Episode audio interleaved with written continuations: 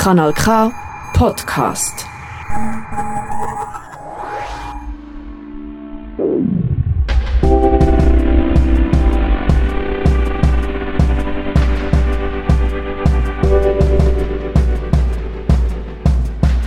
In der Schweiz einen Asylantrag stellen, diese Möglichkeit steht grundsätzlich allen offen. Doch was passiert, wenn ein Asylgesuch abgelehnt wird, die Person aber trotzdem hier bleibt? Du hörst die dritte Folge von Abgewiesen, einem Kanal K Podcast. Am Mikrofon ist Manuela Furger. Dieser Podcast begleitet drei abgewiesene oder ehemals abgewiesene Asylsuchende, die im Kanton Aargau leben. Sanja, Dua und Nasir. In den letzten beiden Folgen haben wir ihren Weg vom Asylgesuch über den negativen Entscheid bis ins Nothilfesystem besprochen. Außerdem haben wir das Nothilfesystem juristisch kritisch eingeordnet. In Folge 3 kommen nun jene zu Wort, die das System verantworten. Behörden und die Politik. Außerdem erfährst du, wie es für Sanja, Nasir und Tua weitergeht.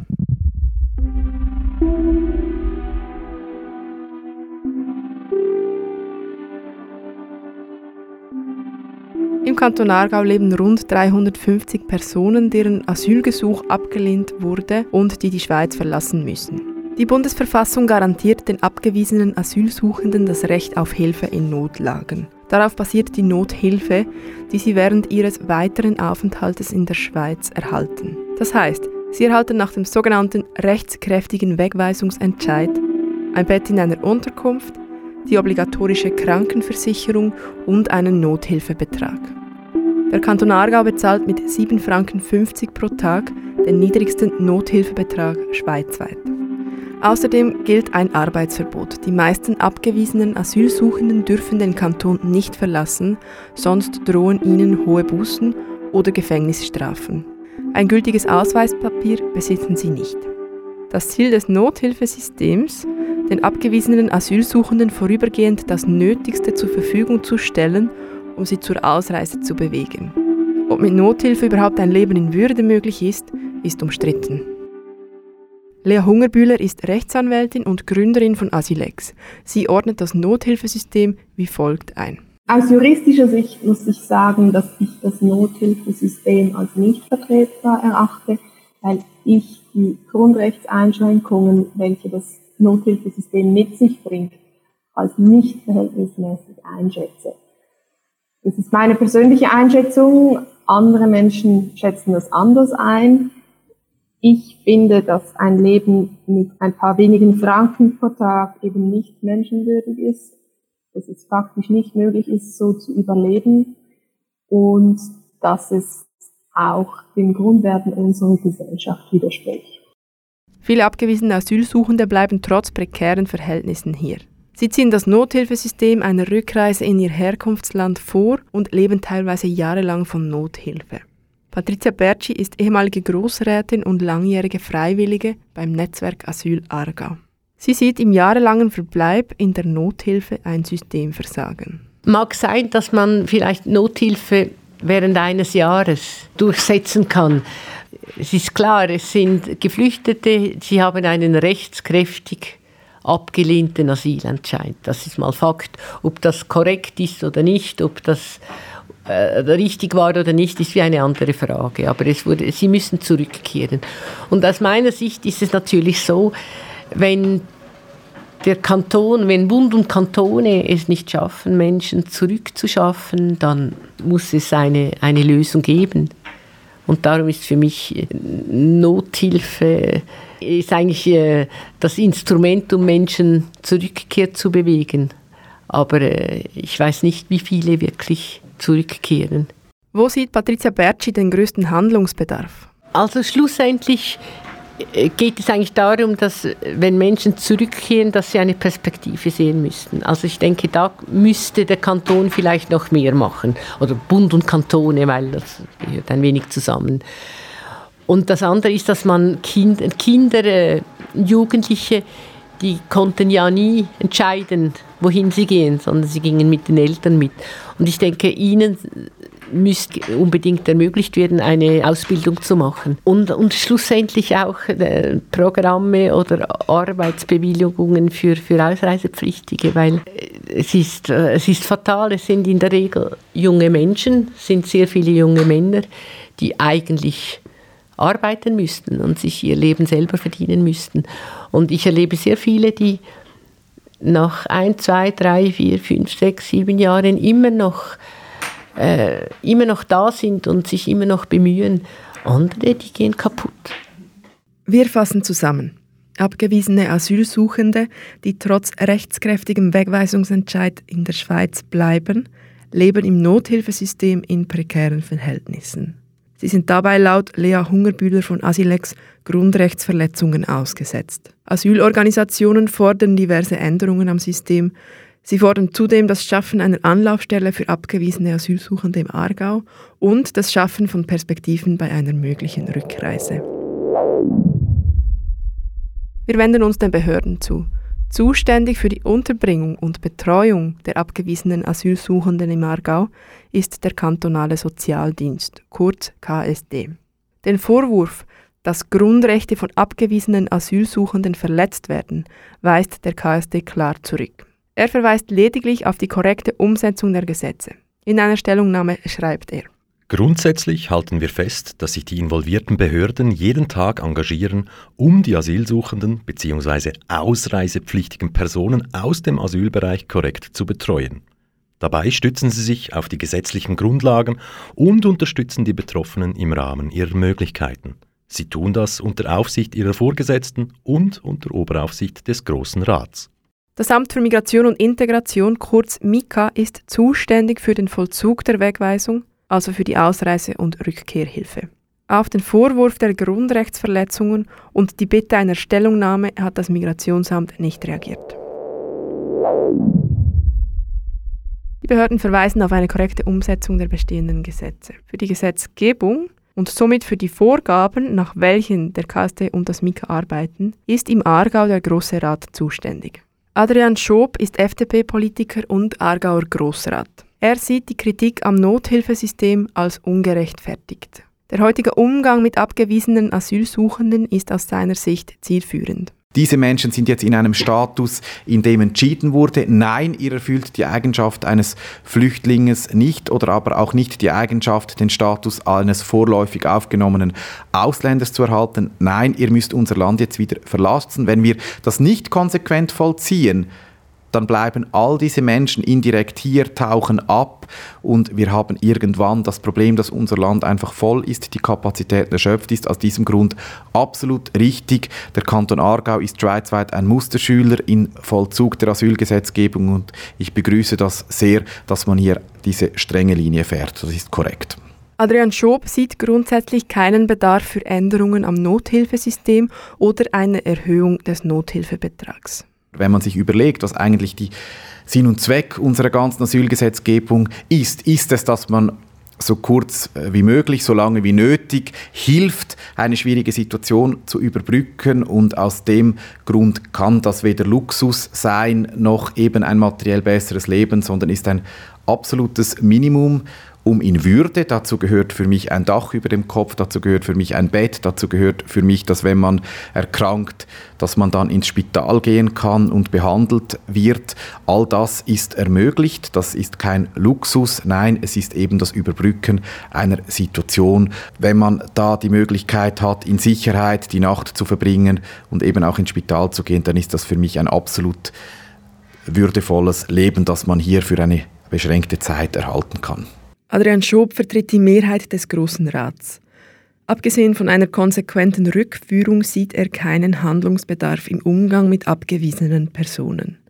Die abschreckende Wirkung, die das Nothilfesystem auf mögliche Asylsuchende haben soll, diese soll in jedem Fall aufrechterhalten werden. Eine Teilhabe an der Gesellschaft soll möglichst verhindert werden. Im Parlament ist die Unterstützung für die Anliegen abgewiesener Asylsuchender und für Verbesserungen im Nothilfesystem klein. Lea Schmidmeister ist SP-Politikerin und ebenfalls Großrätin. Außerdem ist sie im Vorstand des Vereins Netzwerk Asyl Aargau. Im Gegensatz zu Adrian Schob verurteilt sie das Nothilfesystem. Änderungen am System zu bewirken sei aber sehr schwierig, es fehle eine Diskussionsgrundlage. Die Aargauer Politik, die Schweizer Politik, die europäische Politik, die sehen das eigentlich gleich. Leute, die ähm, keinen Aufenthaltsstatus haben, die sollen keine Grundrechte haben, die sollen ein äh, Leben leben können mit Dach über dem Kopf in der Schweiz, im Kanton Aargau, mit Essen. Mehr gibt es nicht. Dass das Nothilfesystem aus Sicht von KritikerInnen wie Lea Schmidmeister menschenunwürdig ist, lässt Adrian Schob nicht gelten. Niemand muss auf einem kalten Boden schlafen. Niemand muss vor der Notaufnahme wieder umkehren, weil ihm der Zugang zur notwendigen Medikament verwehrt wird. Wenn das der Fall wäre, dann hätten wir tatsächlich ein menschenunwürdiges Dasein in einem so fortschrittlichen Land, wie das die Schweiz ist. Aber das ist ja alles erfüllt. Aus dem Grund dürfen wir stolz sein auf das, was wir haben im Bereich der humanitären Tradition und der Unterstützung von Migrantinnen und Migranten. Bei der Gesetzgebung lediglich auf das Parlament zu verweisen, greift aber zu kurz. In einer Demokratie ist die Zivilbevölkerung Teil der Politik. Lea Schmidmeister. Das Volk ist ja auch die Politik, also das sind wir ja alle. Die Politik im Großrat, das ist eine Ebene, das ist die parlamentarische Ebene und dann gibt es die außerparlamentarische Ebene und die ist viel wichtiger im Kanton Aargau und in der Schweiz, gerade in diesem Bereich. Der Chef von Mika sagt zum Beispiel, das Arbeitsverbot gilt. Jugendliche können keine Lehre machen. Dort kann man auch die Regierung aufrufen, sich stark zu machen in Bern und das anzustoßen, dass das möglich ist.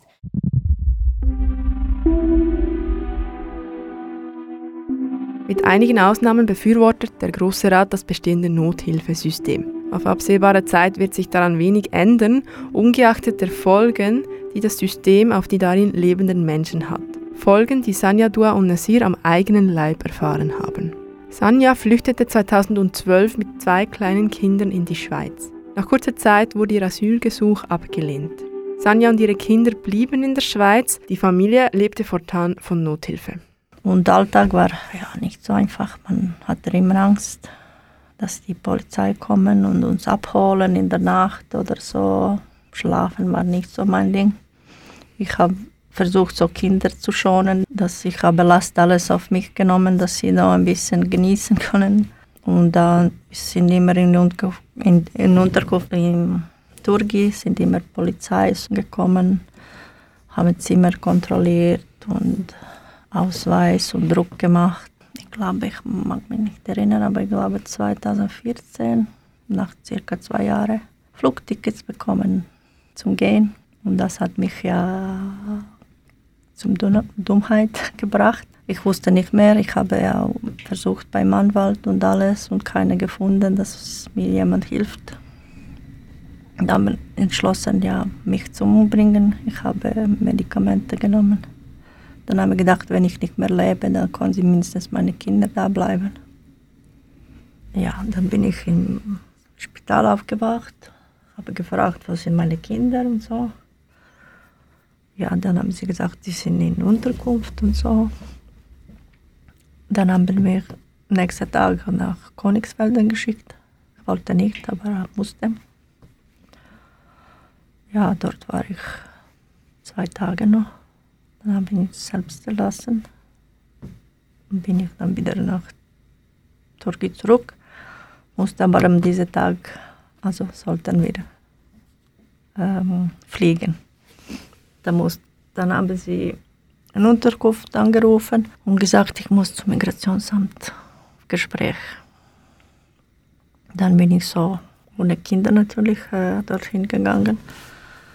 Und die Frau hat mir gesagt, ja, wo habe ich meine Kinder versteckt? Ich habe gesagt, die sind in der Unterkunft und warten auf mich. Dann hat sie mich so behandelt wie ein, keine Ahnung, letzter Dreck. Hat sie gesagt, ich habe kein Herz, also ich äh, bin keine Mutter. Warum wollte ich meine Kinder alleine lassen und so. Dann habe ich versucht zu erklären. Aber sie hat weitergeredet und ich habe gesagt, sie hat auch kein Herz. Das war eine Angestellte vom Migrationsamt, genau. die dieses Gespräch dann zwei genau. Tage später mit ihr geführt hat. Genau. Weil sie wollte wissen, warum, warum sind wir nicht weggegangen und so.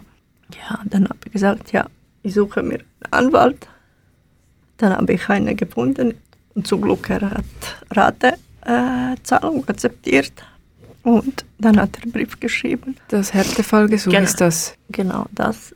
Dann durfte ich noch äh, vorläufig bleiben, mhm. weil er einen Brief geschrieben hat. Dann kam zurück wieder negativ, weil das kurze Zeit in der Schweiz bin. Haben sie das nicht akzeptiert, war zweieinhalb Jahre.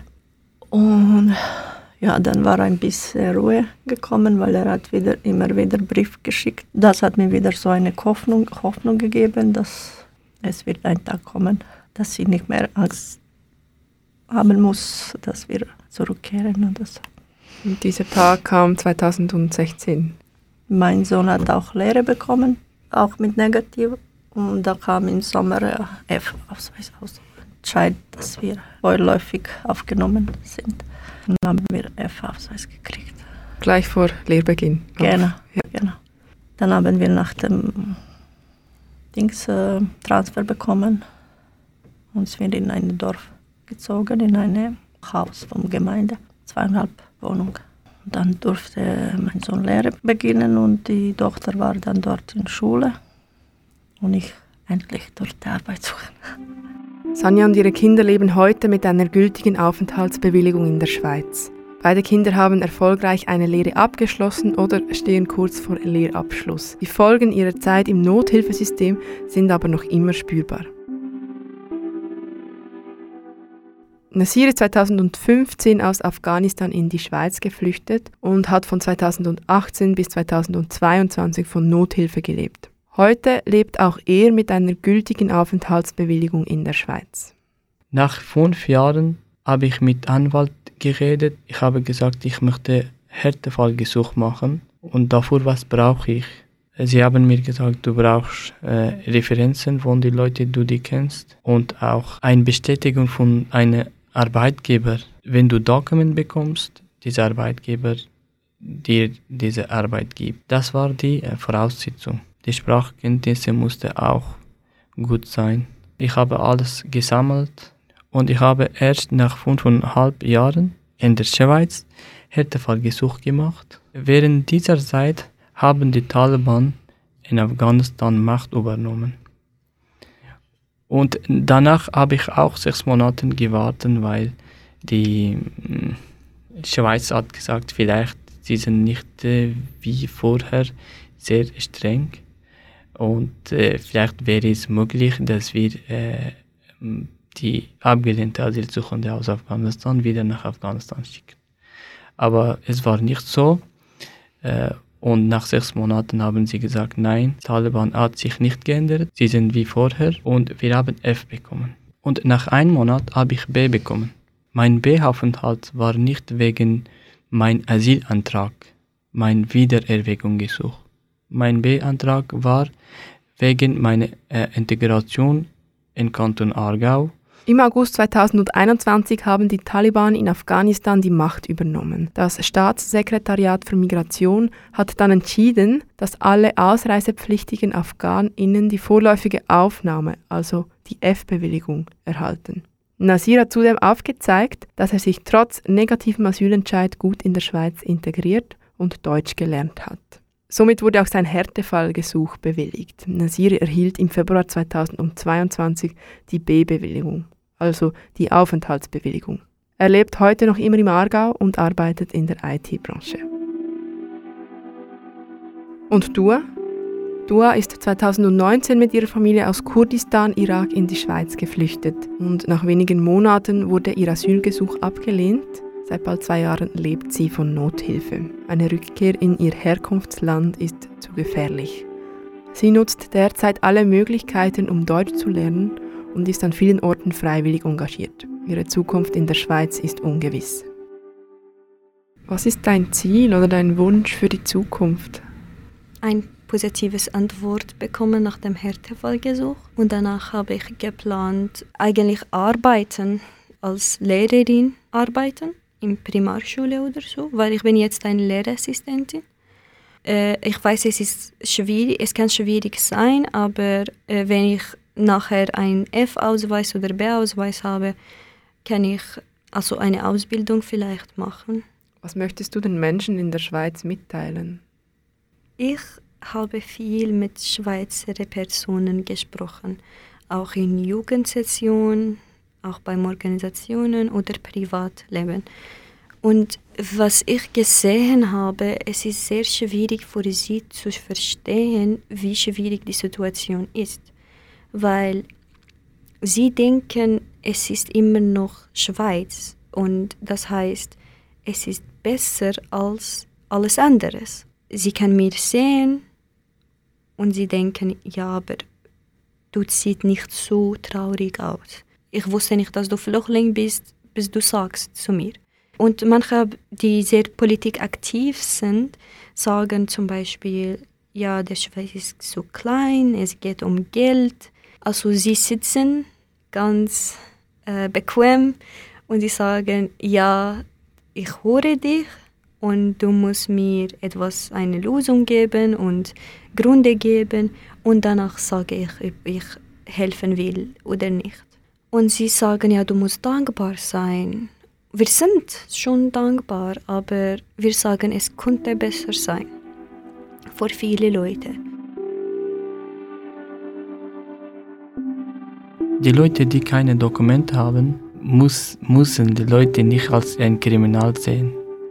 Sie haben kein Dokument, sie sind illegal in der Schweiz, weil sie kein Dokument erhalten haben, aber die sind nicht äh, kriminal. Und auch was ich dazu sagen möchte,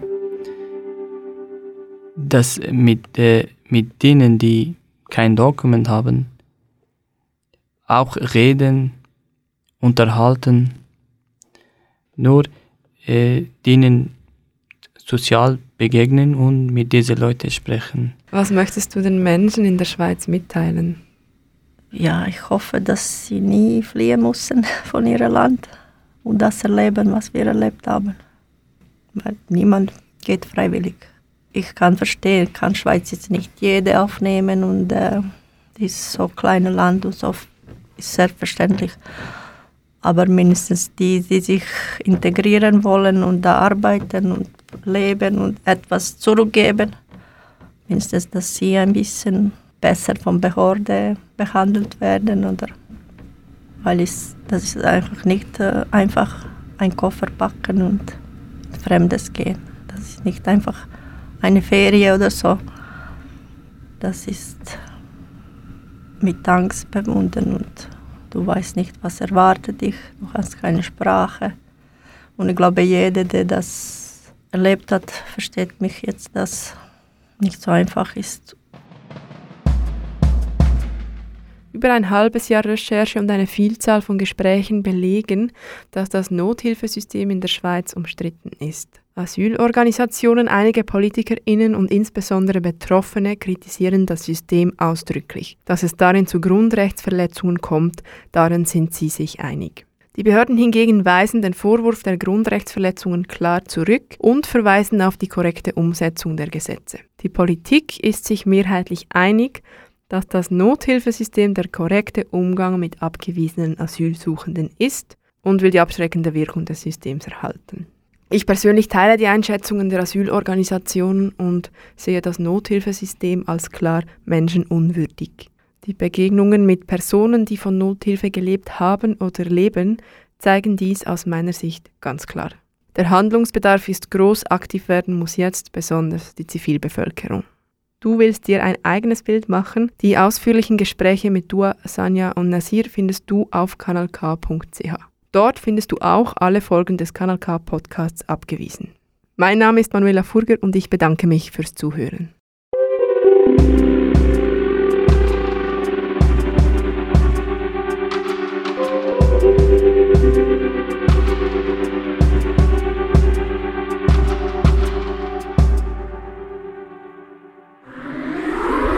Das ist ein Kanal K Podcast Jederzeit zum Nachhören auf kanalk.ch oder auf deinem Podcast App.